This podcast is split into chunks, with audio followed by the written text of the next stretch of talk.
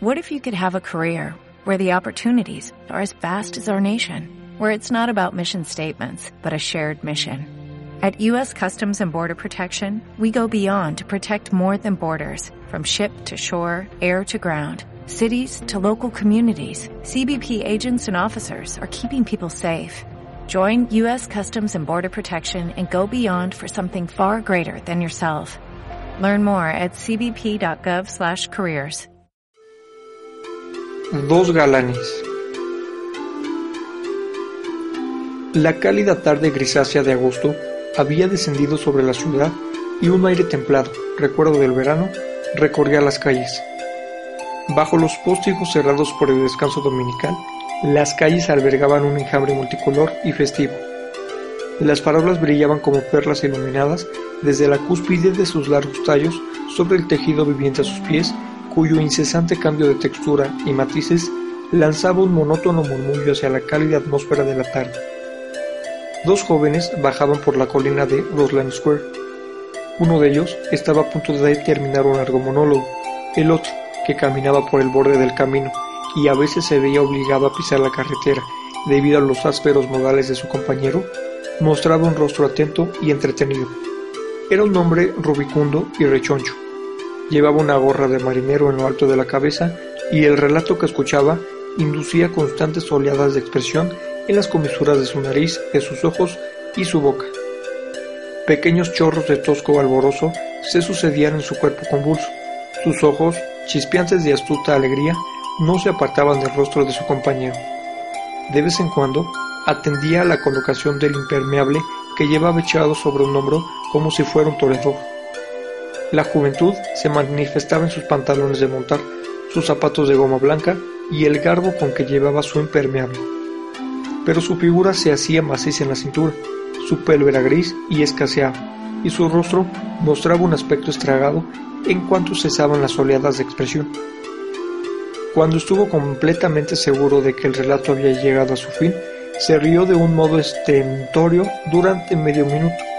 Después dijo, Vaya, Menudo chollo. Su voz sonó pletórica de vigor, y para corroborar sus palabras, añadió de buen humor. Menudo chollo, único e indiscutible. Esa chica es lo que llamaría, si me lo permites, el chollo recherché. Una vez dicho esto, se puso serio y guardó silencio. Tenía la lengua cansada, pues había estado hablando todo el mediodía en un pub de Dorset Street. La mayoría de la gente consideraba a Lenihan un gorrón, aunque a pesar de semejante reputación, su elocuencia y sus mañas prevenían siempre a sus amigos de cualquier decidida actitud hacia él.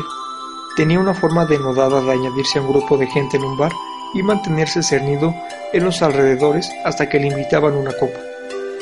Era un vagabundo deportista, armado con un vasto contingente de chistes, adivinanzas y acertijos.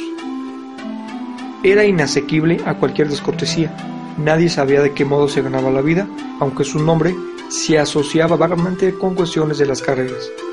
¿Y de dónde la sacaste, Corley? preguntó. Corley se pasó rápidamente la lengua por el labio superior. Una noche, dijo, andaba por Dame Street y me encontré con un hermoso guayabo bajo el reloj de Waterhouse al que le di buenas noches. ¿Qué te voy a contar? Así que nos fuimos a dar un paseo por el canal y me contó que trabajaba de criada en una casa de Bagel Street. Le eché el brazo encima y la estreché un poco aquella noche. Y chico, me cité con ella para el siguiente domingo. Salimos a Donnybrook y me la llevé a un campo que hay por allí. Me dijo que estaba saliendo con un lechero. Estupendo, chico. Me trae cigarrillos todas las noches y me paga la ida y la vuelta en tranvía. Y una noche me trajo dos puros de rechupete. Vaya con lo que fuma el tipo ese. Estaban buenos como un queso. Tenía algo de miedo a que fuera como todas, chico. Pero esa chica se lo sabe hacer. Quizá piensa que te vas a casar con ella, dijo Lenehan. Le dije que me encontraba sin trabajo, dijo Corley. Le dije que vivía en Pimps. Ella no sabe cómo me llamo. Estoy demasiado placeado para decirle mi nombre. Pero ella piensa que soy un tipo con algo de clase. ¿Qué te voy a contar? Rió de nuevo, silenciosamente. De todas las chicas que conozco, dijo, esa es absolutamente el verdadero chollo. El paso de Corley agradeció el cumplido. El balanceo de su cuerpo fornido obligó a su amigo a dar unos brincos del sendero a la carretera y de nuevo al sendero. Corley era hijo de un inspector de policía y había heredado el talante y el porte de su padre. Andaba con las manos a los costados, manteniéndose tieso y moviendo la cabeza de un lado a otro. Tenía la cabeza grande, globular y grasienta. Sudaba en cualquier estación y su enorme sombrero redondo, radiado, parecía un bulbo saliendo de otro bulbo. Miraba siempre adelante, como si estuviera en un desfile, y cuando quería seguir a alguien con la mirada, necesitaba mover el cuerpo desde las caderas. Estaba buscando trabajo. En cuanto había un empleo libre, sus amigos le avisaban. Andaba frecuentemente en compañía de policías de paisano con los que hablaba de un modo muy formal. Conocía el meollo de todos los asuntos y le gustaba mucho decir la última palabra. Hablaba sin escuchar lo que decían sus compañeros. Su conversación giraba principalmente sobre sí mismo, sobre lo que le había dicho a tal persona y lo que tal persona le había dicho a él y lo que él le había dicho como punto final. Cuando contaba estos diálogos, aspiraba la primera letra de su nombre, tal como hacían los florentinos. Lenihan ofreció un cigarrillo a su amigo. Al caminar a través de la multitud, Corley se volvía de vez en cuando para saludar a alguna de las chicas que pasaban, pero la mirada de Lenihan estaba fija en el gran círculo de la luna, envuelto tenuemente en un doble halo. Contempló atentamente el paso de aquella gris membrana crepuscular a través del rostro de la luna y al cabo dijo, Bueno, dime, Corley, supongo que sabrás cómo tratarla. Corley respondió cerrando expresivamente un ojo. ¿Estás seguro de que traga? preguntó Linehan dubitativamente. Con las mujeres nunca se sabe. Con esta sí, dijo Corley. Sé cómo conseguirlo. Está loquita por mí. Eres un tenorio, dijo Linehan. Un verdadero tenorio. Una sombra de burla alivió el servilismo de su comentario.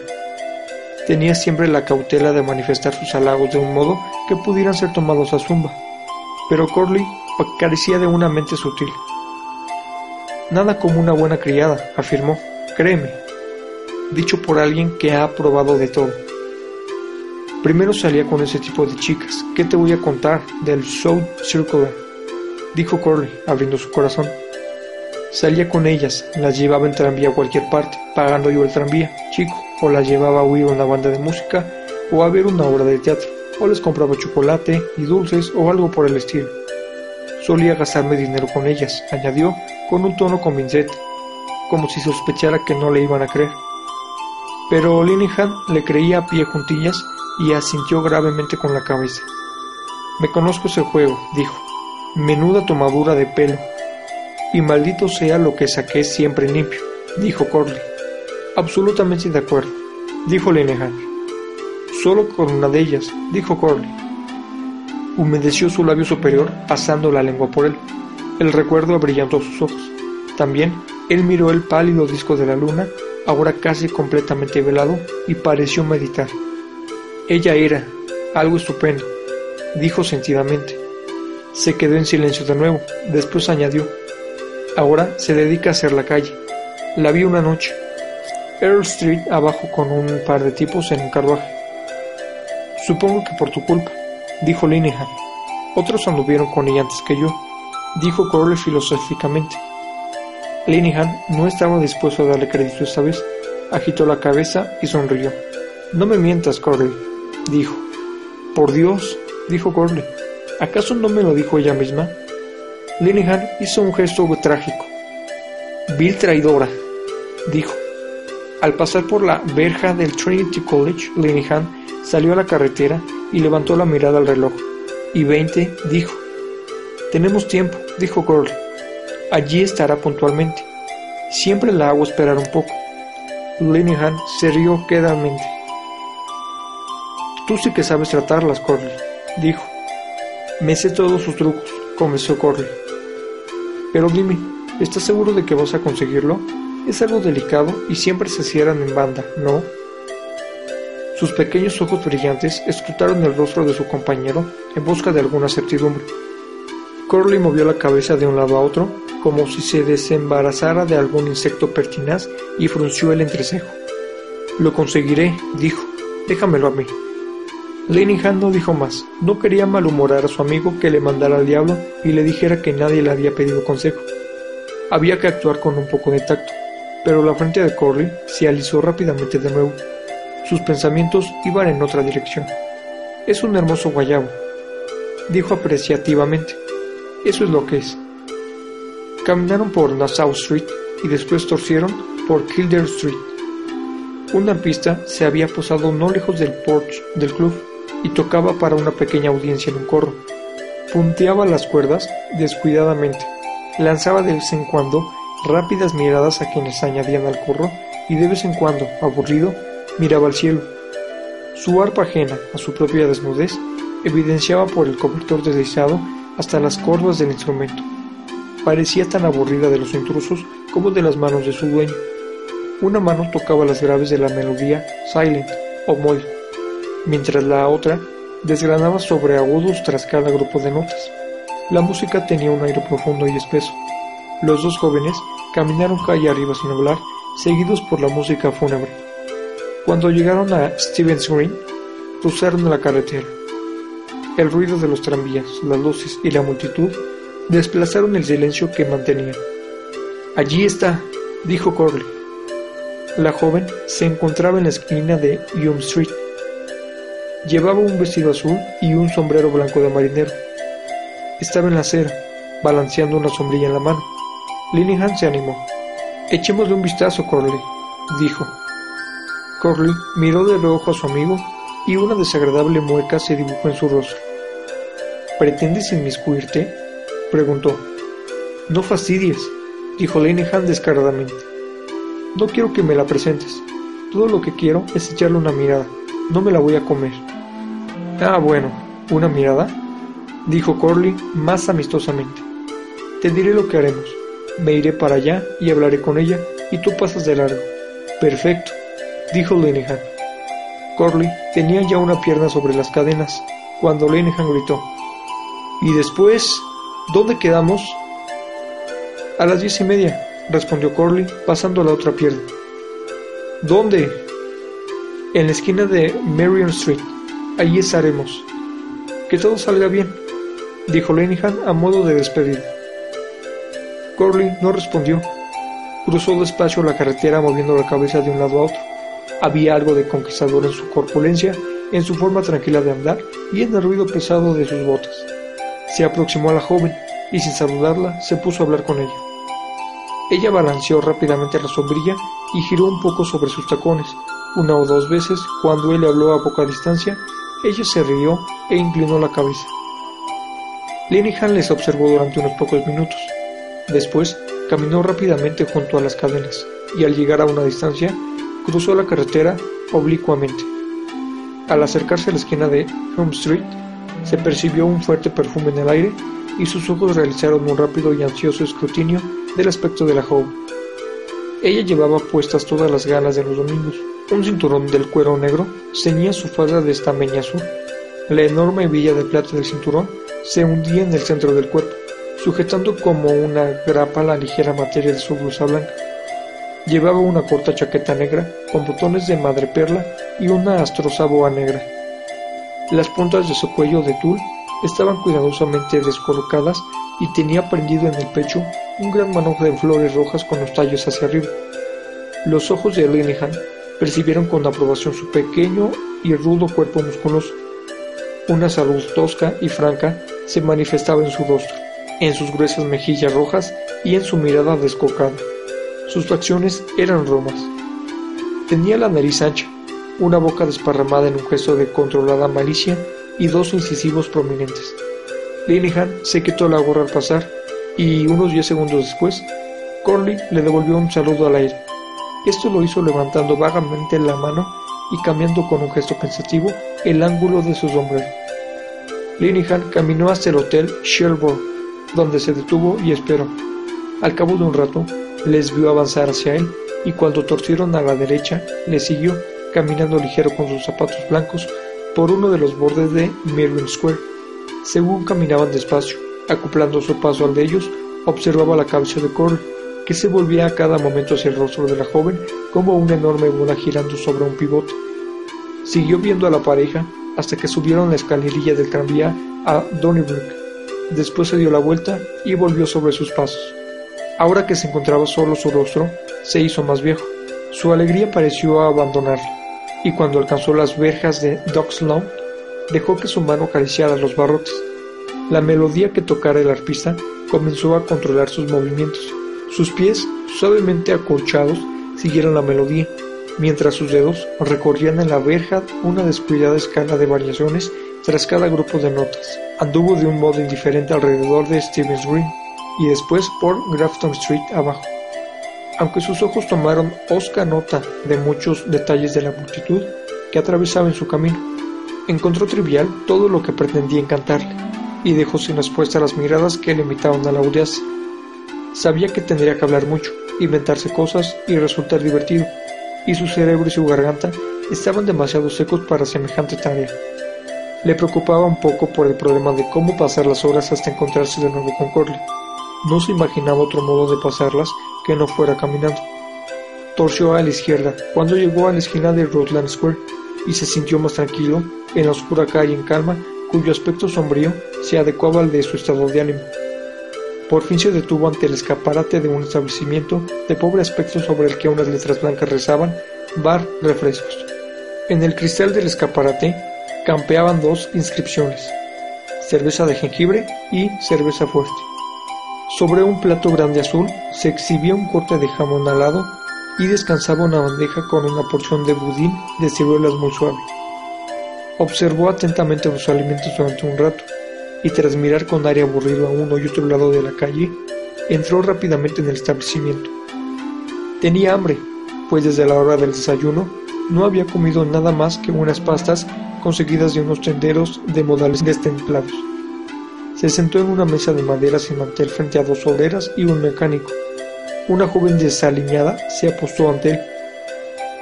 ¿Cuánto vale un plato de guisantes? preguntó. Tres medios peniques, señor, dijo la joven. Tráeme un plato de guisantes, dijo él, y una botella de cerveza de jengibre. Habló con rudeza para desmentir su aire atildado, ya que en su entrada había dado lugar a una pausa en las conversaciones. Su rostro estaba caliente. Para parecer más natural, se echó la gorra hacia atrás y plantó los codos encima de la mesa. El mecánico y las dos obreras le examinaron pormenorizadamente antes de reanudar su conversación en voz baja. La joven le llevó un plato de guisantes calientes sazonados con la pimienta y vinagre, un tenedor y su cerveza de jengibre. Comió vorazmente lo que había pedido y lo encontró tan bueno que tomó nota mentalmente del sitio. Cuando terminó con los guisantes, se bebió la cerveza y reposó durante un rato pensando en la aventura de Corley.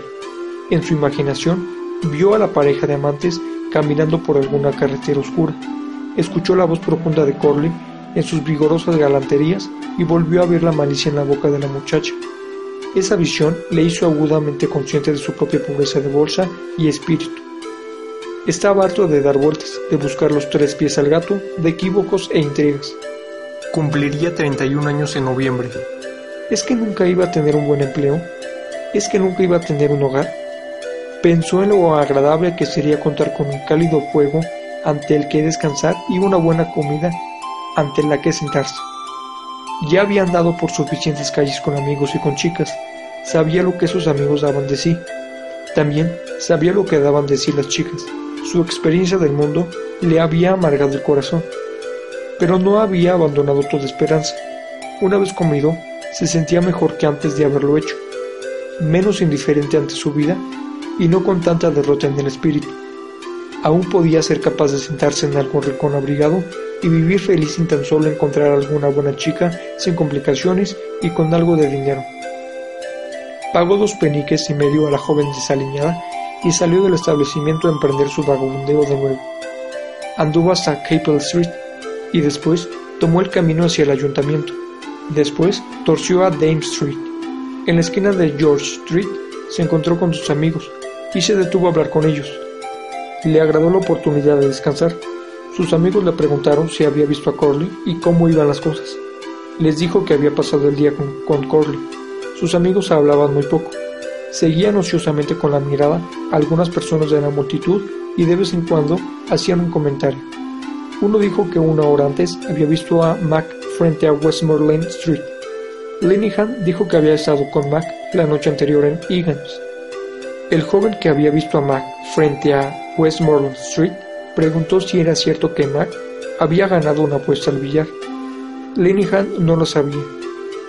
dijo que Olohan les había invitado unas copas en Higgins. Dejó a sus amigos a las 10 menos cuarto y subió por George Street. Al llegar al mercado municipal, torció a la izquierda para coger Grafton Street. Ya no había tanta multitud de chicas y jóvenes, y al pasar, oyó a muchas parejas y grupos que se daban las buenas noches. Llegó el reloj del colegio de cirujanos cuando acababan de dar las 10. Echó a andar rápidamente por la parte norte del Green, espoliado por el temor de que Corley hubiera dado vueltas demasiado pronto. Cuando llegó a la esquina de Miriam Street, se detuvo a la sombra de un farol, sacó uno de los cigarrillos que había reservado y lo encendió. Se apoyó contra el farol y mantuvo fija la mirada en la parte por donde esperaba ver regresar a Corley con la joven. Su mente comenzó a trabajar de nuevo. Se preguntó si Corley habría logrado lo que pretendía. Se preguntó si se lo habría pedido ya o si lo habría dejado para el final. Subrió todas las penas y angustias de la situación de su compañero, tanto como las suyas propias. Pero el recuerdo de la cabeza lentamente giratoria de Corley le sosegó de algún modo. Estaba seguro de que Corley lo había resuelto. Al mismo tiempo le asaltó la idea de que quizá Corley había llevado a la muchacha a su casa por otro camino, dándole esquinazo a él. Sus ojos escrutaron la calle, ni rastro de ellos. No había pasado más de media hora, sin embargo, desde que viera el reloj del colegio de cirujanos.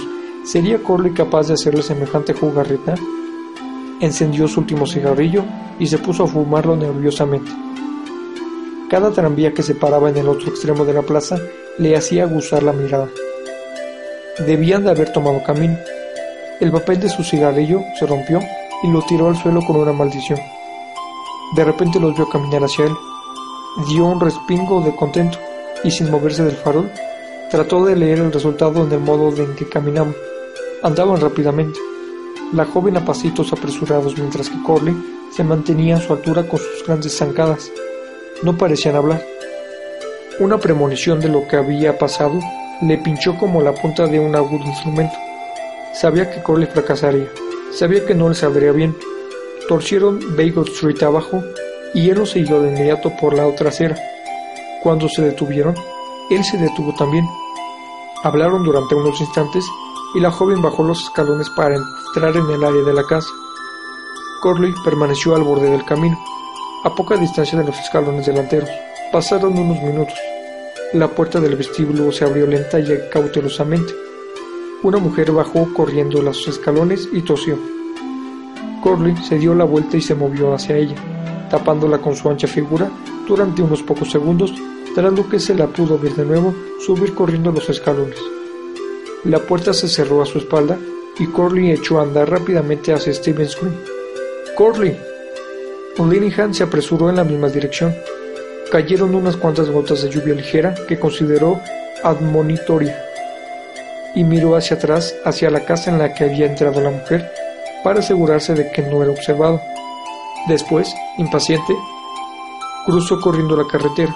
La ansiedad y lo rápido de su carrera le hicieron a cesar. ¡Corley! gritó. Corley giró la cabeza para ver quién le llamaba y siguió caminando. Lenihan corrió tras él, echándose el impermeable sobre los hombros con una sola mano. ¡Corley! gritó de nuevo. Alcanzó a su amigo y le miró fijamente a la cara a la que no pudo sacar nada de limpio. Y bien, dijo, ¿lo conseguiste? Habían llegado a la esquina de Ellie Place. Todavía sin contestar, Corley torció a la izquierda y tomó por la calle lateral. Sus facciones expresaban un firme sosiego. Lenihan se mantuvo a la altura de su amigo, respirando con dificultad. Se sentía desconcertado y en su voz vibró una nota de amenaza. ¿Es que no puedes hablar? dijo. ¿Lo intentaste? Corley se detuvo al primer farol mirando hacia adelante de un modo fijo e inflexible. Después extendió la mano con un gesto grave hacia la luz y sonriendo La abrió lentamente bajo la mirada de su discípulo. Una pequeña moneda de oro brillaba en la palma.